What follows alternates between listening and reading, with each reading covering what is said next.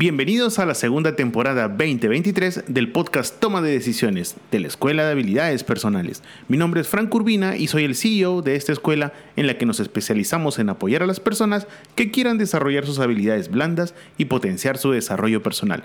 Así que por favor ponte cómodo, prepárate un café si deseas y nuevamente acompáñanos en este viaje a pensar distinto.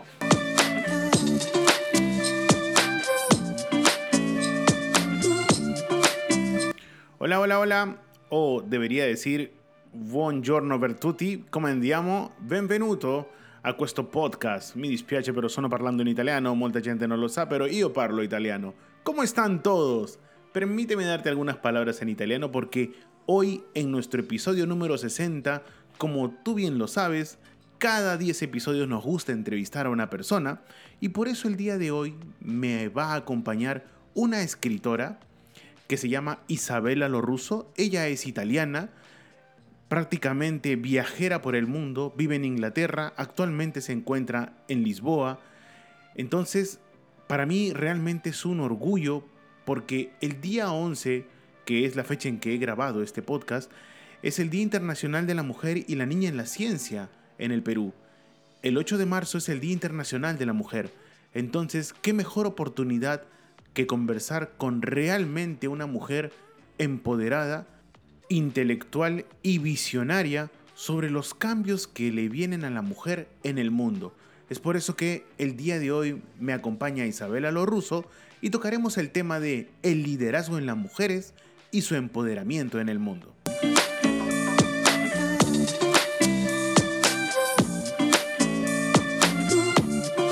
Hola, Recuerda que nos puedes escuchar en Anchor.fm, Spotify, Apple Podcast, Google Podcast todos los lunes y jueves a partir de las 7 y media de la mañana, hora Perú. Y no olvides que nos podrías ayudar con 5 estrellitas calificando este podcast cuando lo escuches en la plataforma preferida. Muchas gracias.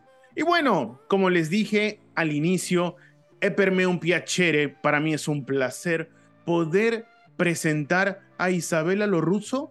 Ella es de nacionalidad italiana, es una viajante por el mundo, ha escrito mucho sobre el tema femenino. Su obra más conocida en habla hispana es Mujeres en Lucha de Isabela Russo. Ella es italiana, ella es de una ciudad muy hermosa que es La Puglia, que es el taco del estivale, como le digo los italiani. Y para mí es un placer enorme poder conversar con la que para mí eh, eh, prácticamente es la imagen que yo he tenido en mi etapa académica, personal y profesional. Isabela Loruso, desde Lisboa, ¿cómo estás?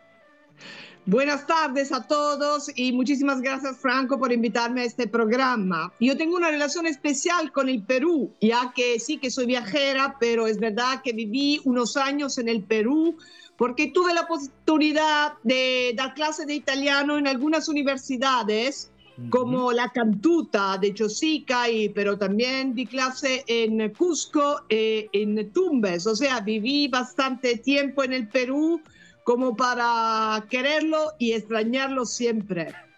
Es, recíproco, ¿ah? Isabela. Como, decías, eh, Franco, en este momento yo me encuentro de vacaciones en Lisboa, que es una ciudad preciosa en el Portugal, eh, pero actualmente estoy viviendo en Inglaterra. Soy italiana, he estudiado en la Universidad de Bolonia, que está en el norte de Italia. Eh, terminé mi carrera en Barcelona, o sea que viví muchos años en España. Me trasladé, como acabo de decir, en Perú, y eh, luego un poco por el mundo, un poco por viajar, un poco también por trabajo. Y siempre con una visión feminista de género, de lucha, eh, de, lucha de clase, de visión del mundo y tantas cosas, cultura, viajes, relax y, todo lo que cabe. Aquí, aquí en Perú hoy, porque tenemos que decirle a nuestros oyentes que estamos grabando esta entrevista el, el 11 de febrero, sábado, aquí en Perú hoy se celebra el Día Internacional de la Mujer y de la Niña en la Ciencia. Y quería hacerte una pregunta ya para comenzar, porque Isabel es una persona que ha escrito mucho sobre el tema feminismo, del feminismo, pero Isabela, tú y yo hemos crecido en un mundo previo a la caída del muro de Berlín. Y tú, 100% europea, lo has podido ver más de cerca. Hoy, ya post caída del muro de Berlín, ¿cómo ves el papel de la mujer en el mundo? ¿Ha habido realmente un cambio o todavía es muy lento? Oye, antes que nada, gracias por, por, citar la caída del muro de Berlín, porque yo como europea, yo me, me, acuerdo perfectamente este día. Yo estaba en la universidad, estudiaba ciencias políticas, cuando ocupamos la universidad diciendo que el, el muro de Berlín se había caído. Y para nosotros era, era, era, era, era un muro que tenía que caerse porque era una división entre este y oeste que ya no tenía más sentido. Queríamos más uh, democracia, libertad, fue una felicidad para todos. Y se luchaba para tantas cosas, como sabemos, había la Guerra Fría, que esta, esta continua tensión entre, eh, entre Rusia y Estados Unidos, con todo lo que esto comportaba, con una... La perestroika libertad, pero eh, también por la cuestión de las mujeres, y allí vamos, que eh, la conexión, hubo una conexión, porque por alguna cosa, hay que decirlo, que la revolución bolchevique del 17 dio muchísimas más libertades a unas mujeres que el occidente.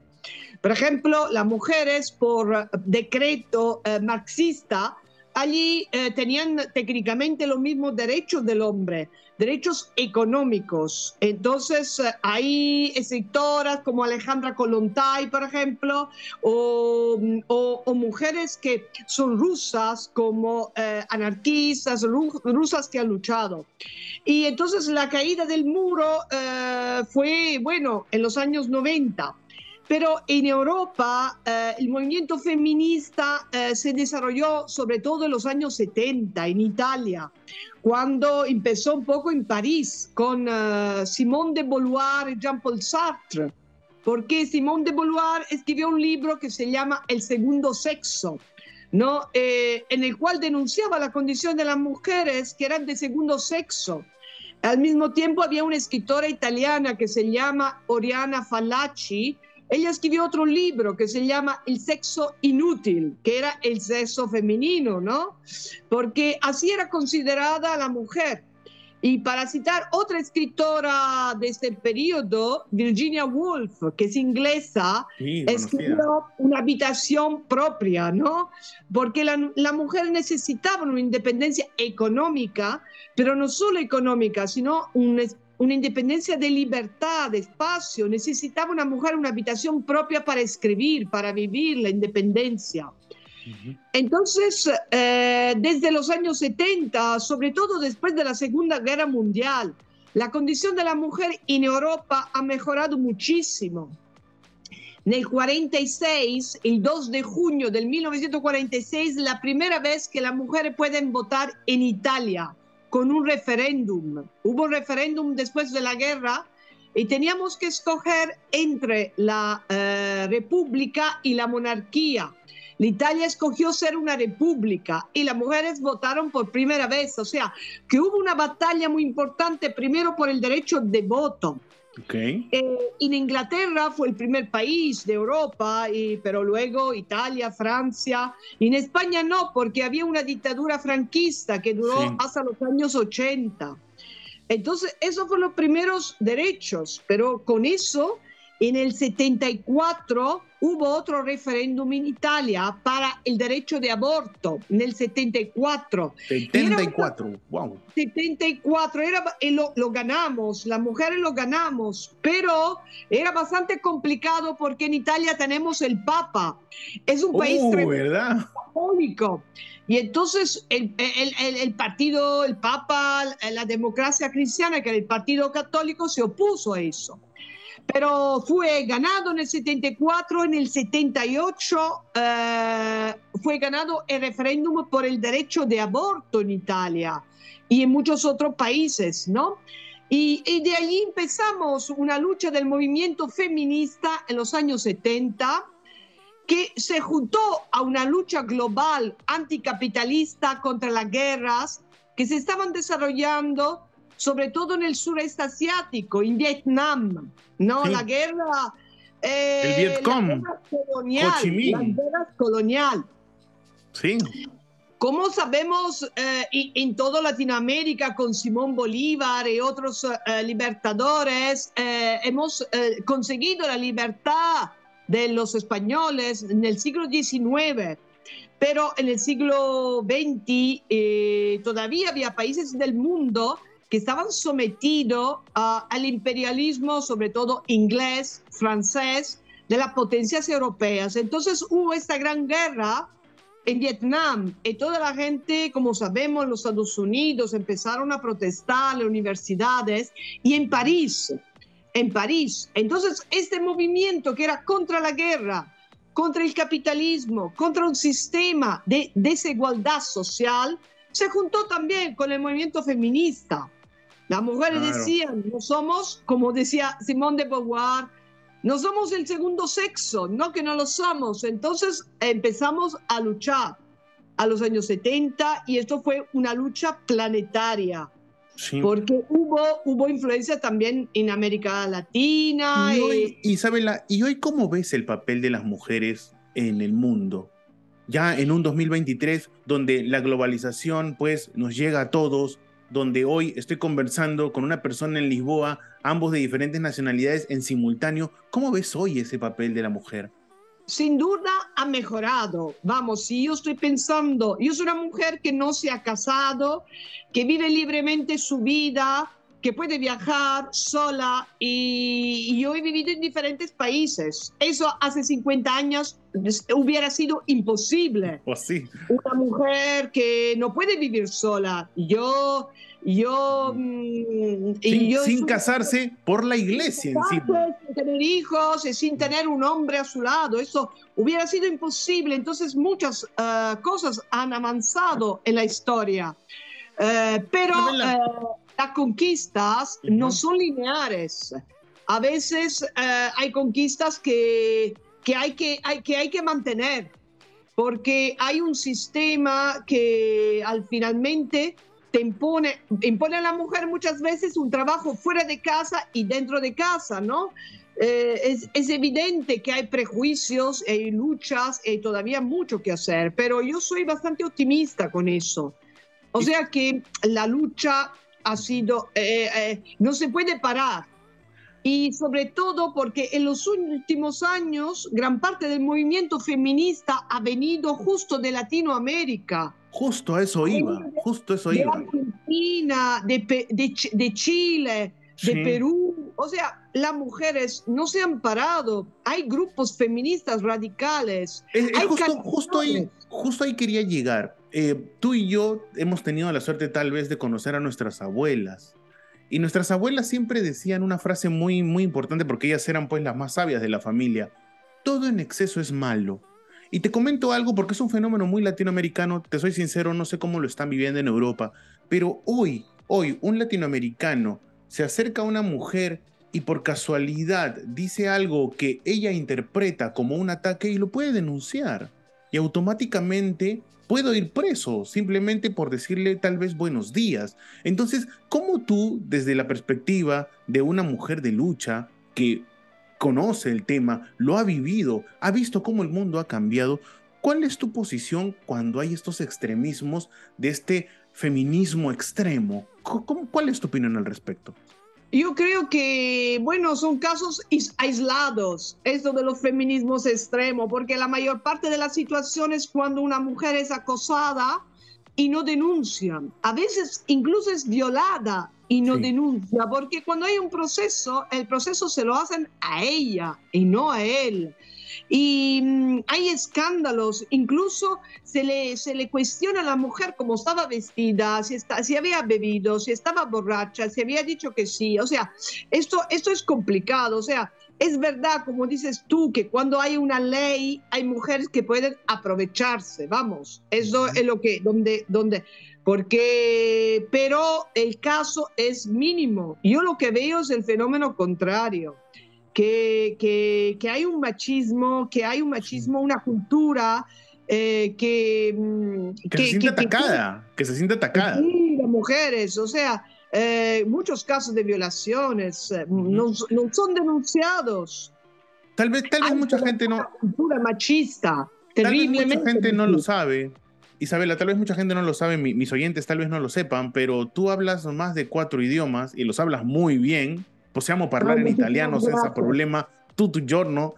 Pero la pregunta que te quería hacer es la siguiente, y por favor aquí te pido, si tienes un diccionario a la mano, por favor no lo vayas a tirar por la ventana, pero eh, ¿cuál es tu opinión respecto a este fenómeno donde, ¿sabes qué? Cambiemos las palabras, pero que las cosas todavía no cambien. No sé si ha llegado a Inglaterra, a Lisboa o España, donde tú caminas. O sea, que hay que cambiar el lenguaje. Hay que cambiar el lenguaje o hay que utilizar el lenguaje inclusivo. Yo he tenido la suerte de leer a un periodista argentino que es muy famoso. y definitivamente está a las antípodas de mucho, de mucho de tal vez tus pensamientos, pero él comentaba lo siguiente: en esta vida primero cambian las cosas para que tal vez después cambien las palabras, no al revés. Entonces yo dije, tengo que preguntártelo. ¿Cuál es tu opinión al respecto de eso? Yo no estoy de acuerdo con este eh, periodista argentino. No, la nata, la nata se llama. Sí lo conoces. lenguaje, hay que cambiar el lenguaje. Es verdad que hay que cambiar también la realidad. Pero en Francia, pero en Francia Macron dijo que eso era prácticamente una aberración al francés. Tú no puedes ponerle una X a las palabras o una arroba o una chiocciola, como se dice en italiano. Costumbre es cuestión de costumbre. Eh, a, mí también me suena raro, me suena raro alguna, eh, alguna palabra que tú la transformas en, en, el femenino o le pone la X, pero es verdad que una persona puede tener una, una, una, eh, un género diferente o, por ejemplo, doctor, doctora, esto es, es que nombrar la cosa es importante. Y el silencio, incluso en el lenguaje, es una cosa que ya eh, no tiene más sentido en el siglo XX, XXI que estamos viviendo. Eso es importante. Nombrar doctor, eh, a mí me pueden llamar doctor bueno, eh, doctor Isabella o doctora, yo digo doctora, pues porque eh, make a difference, hace una diferencia. En inglés, eh, yo estoy viviendo en Inglaterra y muchas, muchas palabras no tienen masculino y femenino porque son como neutras. Pues, pero allí es otro tipo de, de, idea de libertad, es diferente. En una cultura latina hay que decir... Em, hay, que, hay que nombrar la cosa. El lenguaje tiene que cambiar. Para mí, sí. Eh, eh, incluso a veces puede ser más largo, ¿no? Eh, chicas y chicos, señoras y señores, ah, es más largo, ¿no? Presidenta, presidente. Sí, la presidenta, pero algunas mujeres no quieren ser llamados al femenino, que prefieren al masculino, pero para mí sí que es importante cambiar el lenguaje, Franco. Para mí es, es, es una cosa importante. Eh, porque, eh, porque cambiando el lenguaje, claro, eh, hay que cambiar también la realidad, pero la, la realidad la cambias cambiando el lenguaje. No. Muy bien. Oye, Isabela, esto, esto sí realmente me parece increíble. Y ahora yo te quería comentar algo, Isabela. A ver, es algo pues 100% peruano. ¿ah? Esto es un dato peruanísimo. Tal vez, tal vez te vas a desmayar con este dato. Pero en el año 2017 se hizo un censo algo pues que en Europa no, no se hace como se hace aquí. Acá nos cuentan así por cantidades. Y ese censo arrojó un dato curioso. Eh, el censo nos dio como resultado de que en el Perú, hoy, en un Perú del 2019-2021, durante pandemia, eh, hay 55% de mujeres y 45% de hombres. Vale decir que por cada hombre peruano hay 1.20 mujeres. Y eso es un dato que cuando yo, que soy profesor y hago talleres, lo veo. Mi clase está partida un 60-40, 70-30.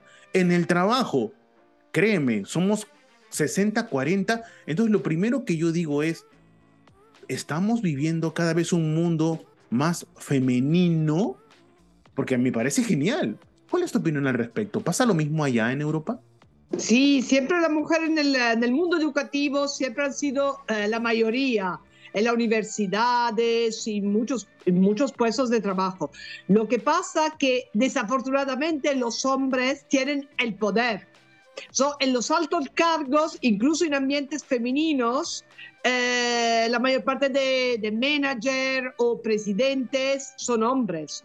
Por ejemplo, en Italia tenemos un parlamento que tiene el 70% de hombres, o sea, que no refleja para nada la... la ¿Y por qué pasa eso?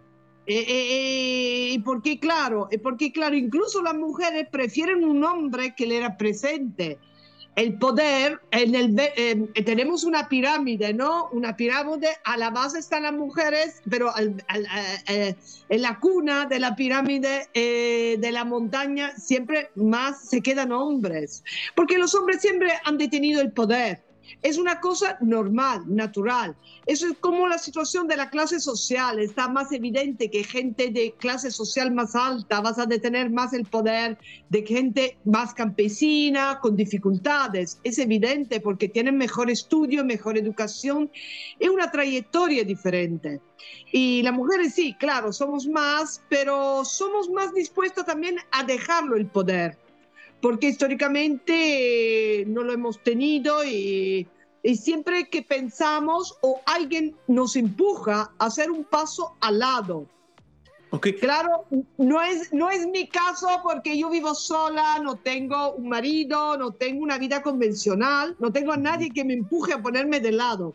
Pero si yo tuviera un marido y no sé, eh, eh, sería sacrificada mi carrera, por la familia los hijos y no la suya.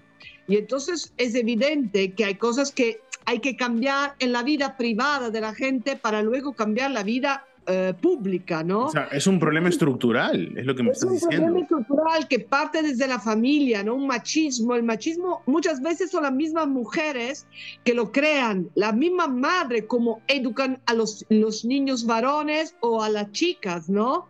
Que le ponen unos parámetros a uno y no a otros. Al hombre que puede ser estudios, por ejemplo, más técnicos, que te dan más dinero eh, aquí vamos hablando del día de hoy, que es el día, el, 11 de febrero, que es... De las mujeres y de la niña eh, de, estudios científicos. Está claro que las mujeres están más empujadas a hacer estudios más culturales, sociológicos, de enseñanza y ingeniería, eh, medicina, facultades técnicas que te dan más poder, más dinero, son siempre el predominio del mundo masculino.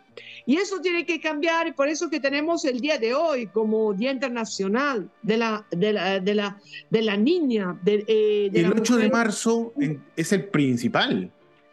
Y tenemos eh, eh, tres días importantes de la lucha de las mujeres. El más importante es el 8 de marzo.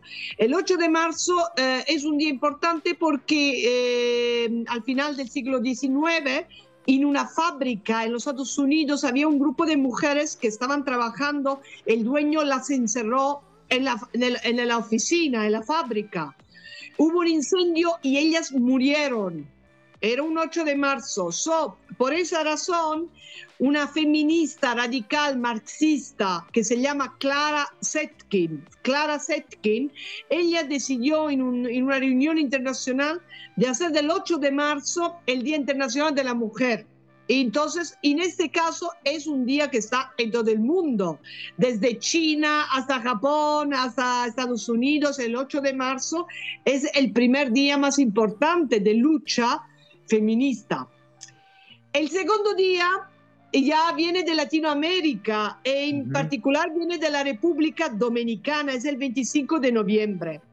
Y en este día, eh, en el 1960, en la República Dominicana había un terrible dictador, Leónida Trujillo, y él mató a tres hermanas llamadas las hermanas Mirabal y era, uno, era un 25 de noviembre del 60, ellas se oponían a ese dictador que también violaba a muchas chicas. Eh, hay, una, hay una película muy importante que se llama La fiesta del chivo, que cuenta, que cuenta de, de estos acontecimientos.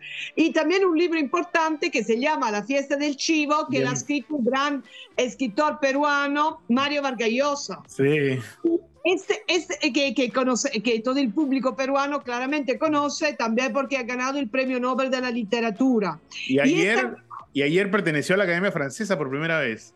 Ah, sí, sí, sí, sí, sí, sí, sí, porque él está muy en contacto, vamos, con la cultura europea. De todas formas, este libro, La fiesta del chivo, es un libro muy importante para, para, eh, para, para entender la dictadura de Leónidas Trujillo en la República Dominicana. Es un día internacional, en Italia, en Francia se celebra. Y en los últimos años ha habido una lucha y mm, eh, que, mm, que, también ha, ha, visto las mujeres en México, en Ciudad Suárez, porque en Ciudad Suárez es una ciudad importante de México donde, están, donde matan mujeres cada día. No se sabe bien por, por la razón. La razón se llama feminicidio, de allí viene el nombre feminicidio de Ciudad Suárez. Eh, y también después de unos casos de violaciones terribles en Argentina, y eh, también en Chile un grupo de feministas creó una canción que dio la vuelta al mundo. Las tesis, la canción, el grupo se llama Las tesis. Eres tú, el violador eres tú. Sí, es fenómeno mundial. A nivel mundial, en cada pueblo de Europa, del mundo, del planeta, las niñas han, aprendido esta canción y, y han hecho un show porque el violador es tú. el coraje de denunciar las violaciones. Entonces, esos son días importantes. Repetimos el 8 de marzo, el 25 de noviembre. Pero hoy en día, 11 eh, de febrero, se celebra en Perú el Día de las Mujeres o de la Niña, que están dedicadas a la ciencia, porque ese es otro tipo de discriminación cuando a la mujer desde niña se le empuja a leer un libro de historia o de arte, pero no un libro de técnico, Economía, arquitectura, de arquitectura. Eh, y entonces hay, hay que hacerlo, hay que hacerlo. Pero, pero Isabela, tú no ves que justo lo que me comentas, ¿no? El hombre está más abocado al tema técnico, la mujer está abocado al tema social. Eso yo hasta hace unos años te lo podría respetar, pero hoy que físicamente hay menos hombres y físicamente hay más mujeres, ¿no te parece que ya pues la puerta ya no puede resistir tanto? Esa puerta se va a tener que abrir sí o sí, porque, porque como decimos acá en Perú, no hay limones en el mercado. O sea, al final, el, al final el, empresario que quiere, el empresario quiere lucrar y va a decir, mira, tengo un hombre que es un incompetente y no sabe muy bien, y tengo una mujer en el rubro de ingeniería que es, pues, como decimos acá, un tigre, o sea, la rompe muy bien haciendo el trabajo, el empresario va a decir, discúlpame, pero amiguito, nosotros te llamamos después y la va a contratar a ella. Eso, eso es un fenómeno que ya no tiene cómo pararlo, sí. Como bien has dicho, las cosas están cambiando, e incluso también en Latinoamérica, en Europa. O sea, eh, hay una presión muy fuerte hacia los hombres, que es una presión que desde luego libera a los hombres, porque los hombres no tienen que ser machos. Es, es, es una máscara, es, un sesgo, es un sesgo, ¿no? Oh, es un sesgo, es, es, una construcción, es que... Los hombres no lloran, Isabela, los hombres no lloran, por favor. Póngase bien, no llore, no llore. ¿no? Que... Madre mía, también eso es, es, es, es una Paradigma. construcción, tiene que ir a la guerra, tiene que defender, es, es, es, terrible, ¿no? Y ahora estamos empezando, ¿no? Las mujeres hacen uh, artes marciales, se pueden defender, son tan fuertes como los hombres, incluso físicamente. Manejan maquinaria pesada sin ningún problema. Yo he tenido la suerte, yo he tenido la suerte, Isabela, te cuento en cinco segundos. Hace unos años tuve la suerte de dictar un taller en una mina. En una oh. mina. ¿Ya? A mí era un taller de habilidades blandas porque acá en el podcast Toma de Decisiones manejamos ese tema. Y lo curioso, y, y rompió completamente mi paradigma, lo curioso es que al momento del taller era 70% mujeres y 30% hombres. Me llamó la atención eso. Y, y, tú veías a las mineras todas llenas de tierra porque venían de la mina. Y obviamente como buen hombre latinoamericano soy pues chismoso, ¿ya? Entonces, entonces le pregunté al gerente, ¿no? Discúlpame el sesgo, pero ¿por qué hay más mujeres que hombres? Y me dijo, por algo muy sencillo, la mujer minera es puntual, es trabajadora, es ordenada y nunca me va a dejar de venir por un tema doméstico. En cambio, los hombres aquí, pues se les cita una hora y no vienen, se quedan dormidos, se, se, embriagan. Entonces, discúlpame, pero acá la mina tiene que producir. Entonces yo tengo que elegir al personal capacitado para ello. Entonces en ese momento mi cabeza dio un giro de 180 grados y dije, esto es inevitable. Impresionante lo que me cuentas, de verdad, de verdad, porque una mujer que trabaja en una mina es una mujer que ha hecho una elección de vida muy dura y quiere llevar el pan a casa. Y es una mujer súper trabajadora. Yo también he visitado la mina de Potosí en el sur de Bolivia y me acuerdo que me contaban que en los años, eh, o sea, hace 50 años hubo una mujer europea de Bélgica que se fue allí a trabajar y ella tenía, no necesitaba de dinero, el dinero de su sueldo lo distribuía, lo distribuía a la familia pobre de Potosí, porque por toda la explotación que hubo de estas minas por parte de los europeos, ¿no? Se sentía culpable y quería en una cierta medida compensar. O sea, una conciencia social fuerte. Sí, las mujeres eh, son... No, si estudias, y como has empezado tú citando mi nombre, sí, yo he publicado varios libros sobre mujeres, he hecho varios estudios académicos y libros que se han publicado en varios idiomas, como en español, en italiano, en inglés, en francés, sobre mujeres. he investigado yo sobre mujeres que han luchado durante la Guerra Civil Española que eran mujeres eh, impresionantes, eh, lucharon no solo contra el fascismo, pero también contra sus mismos hombres en su misma casa, esto en el 1936. O sea, y en un par de meses va a salir otro libro mío sobre mujeres que eh, albanesas. Yo he ido a Albania, que es un país del, del bloque ruso, ¿no? Eh, y entonces eh, allí con una cultura diferente, que es una cultura del bloqueo, he analizado cómo era la condición de las mujeres en esa parte del mundo, ¿no? Y también tengo varios libros sobre el feminicidio, del cual estábamos hablando. Y cuando tú me preguntabas sobre el lenguaje, hay que decir feminicidio. Matar a una mujer por ser mujer eh, es, se llama feminicidio, ¿no? Hoy en día, el, libro, el libro que más te conocemos acá en Latinoamérica es Mujeres en Lucha. Mujeres en Lucha sobre la Guerra Civil Española, sí, es, es de una gran edición, está distribuido en muchos países de Latinoamérica, sobre todo en México, lo he presentado en México con un gran director de cine que se llama Ken Loach en un festival importante.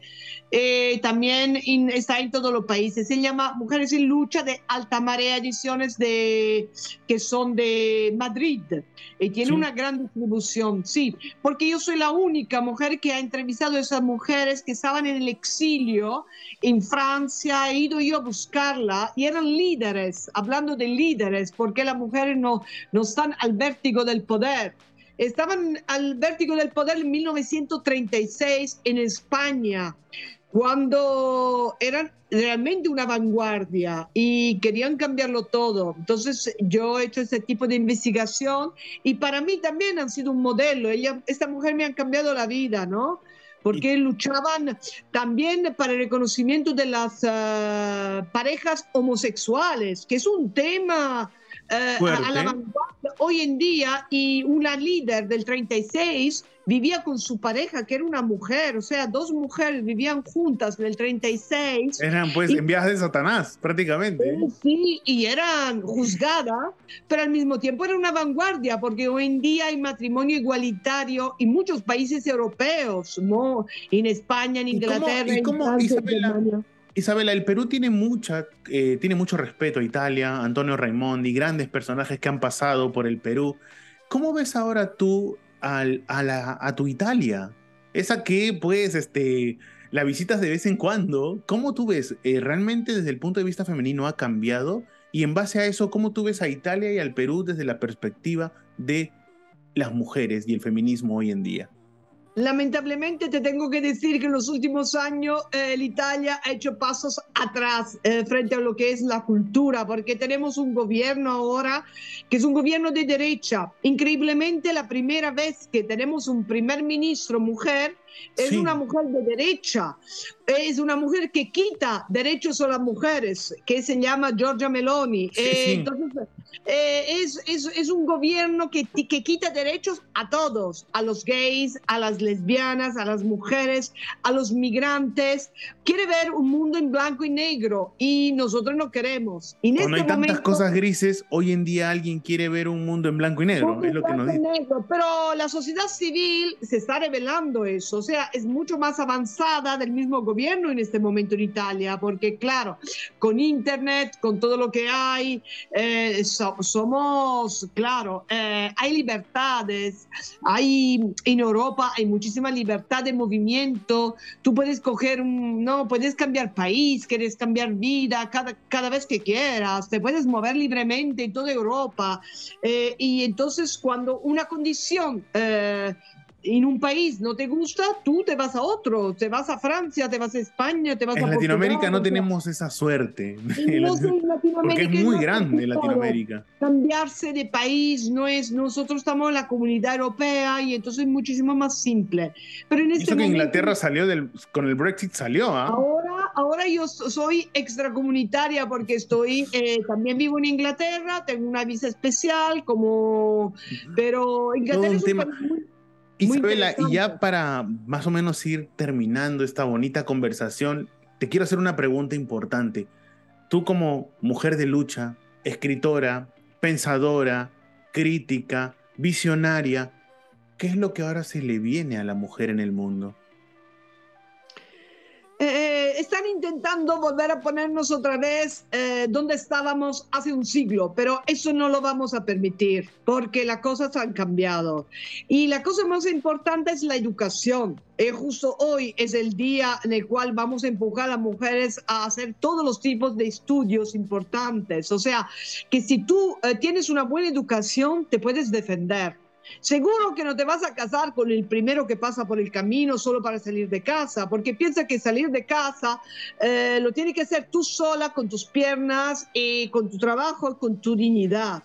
Por ejemplo, eh, quiero solo citar el, un día como hoy a una mujer italiana que se llama Samantha Cristoforetti. Esta mujer es una mujer que está en el espacio, en el espacio es una astrofísica. Ella ha ido en el espacio, una misión en el espacio, y ha sido la capitana por mucho tiempo de, eh, de esta misión por, para estimular un estudio, digamos, eh, científico. ¿no? Ella se graduó en ingeniería, ingeniería aeroespacial, y habla, habla, bueno, es italiana, se graduó en Alemania, se fue a vivir a Rusia, habla perfectamente inglés y la podéis encontrar en internet, Samantha Cristoforetti.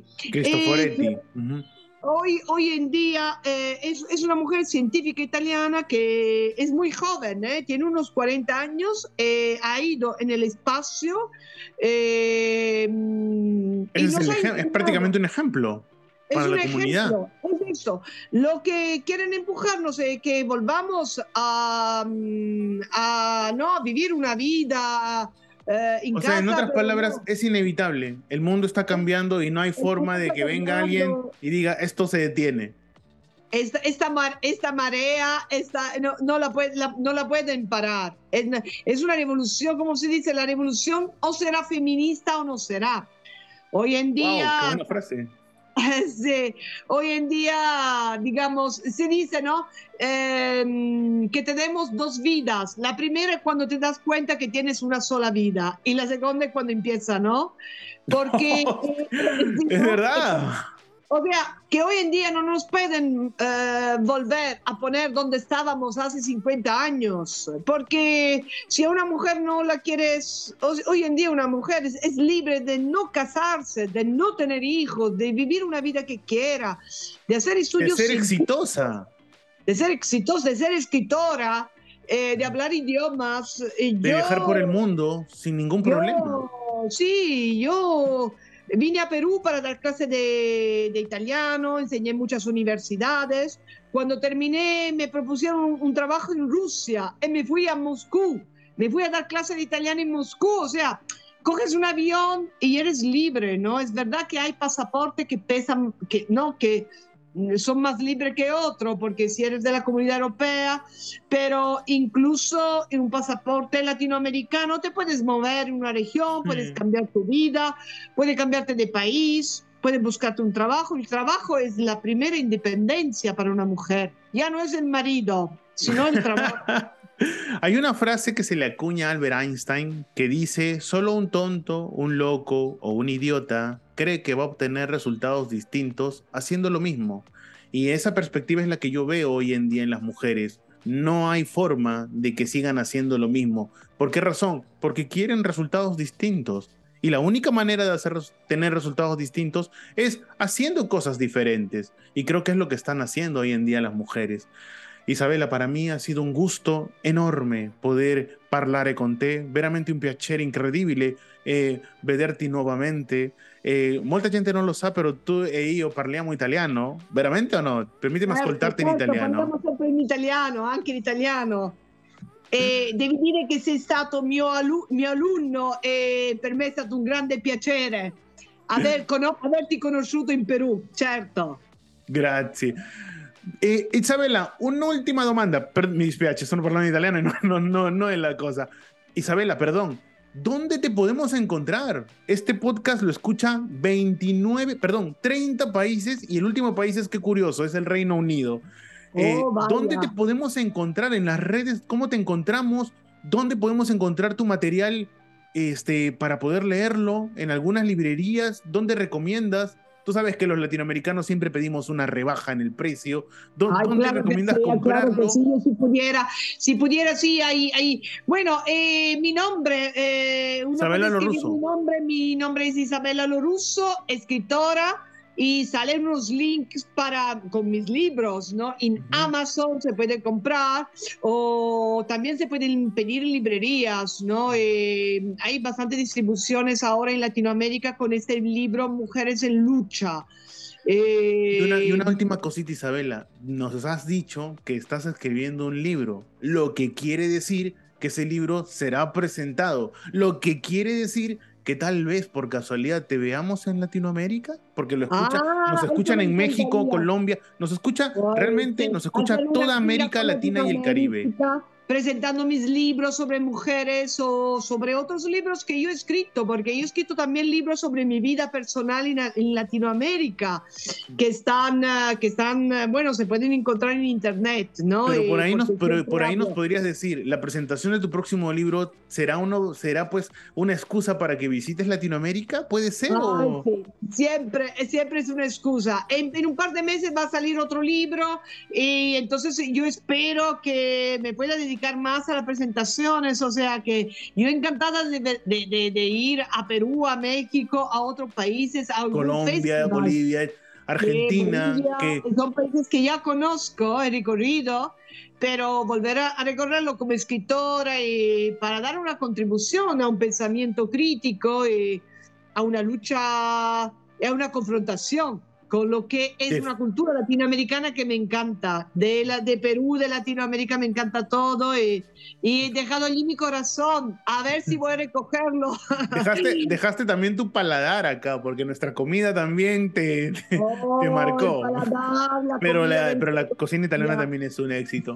Isabela, para mí ha sido un gusto increíble. Eh, la verdad que la gente no lo sabe. Hace 13 años nos conocimos y nos despedimos y 13 años después eres invitada a mi podcast Toma de Decisiones de la Escuela de Habilidades Personales. Gracias sinceramente Isabela, te mando un saludo gigante. Y antes de terminar, antes de las últimas palabras de Isabela, les digo que recuerden que nos pueden escuchar en anchor.fm, Spotify, Apple Podcast y Google Podcast todos los lunes y jueves a partir de las 7 y media de la mañana, hora Perú. Y también nos puedes encontrar en YouTube, LinkedIn, Facebook o Twitter como arroba EHP oficial. Mi nombre es Frank Urbina. Recuerda que me puedes encontrar en arroba franco1984 o en mi perfil de LinkedIn, Frank Urbina. Isabela, eternamente agradecido. Gracias a ustedes, a ti, a ustedes y a toda Latinoamérica. Ci, ci vediamo. Ci vediamo, un abbraccio, arrivederci. arrivederci. Grazie mille. Arrivederci. Ciao, ciao.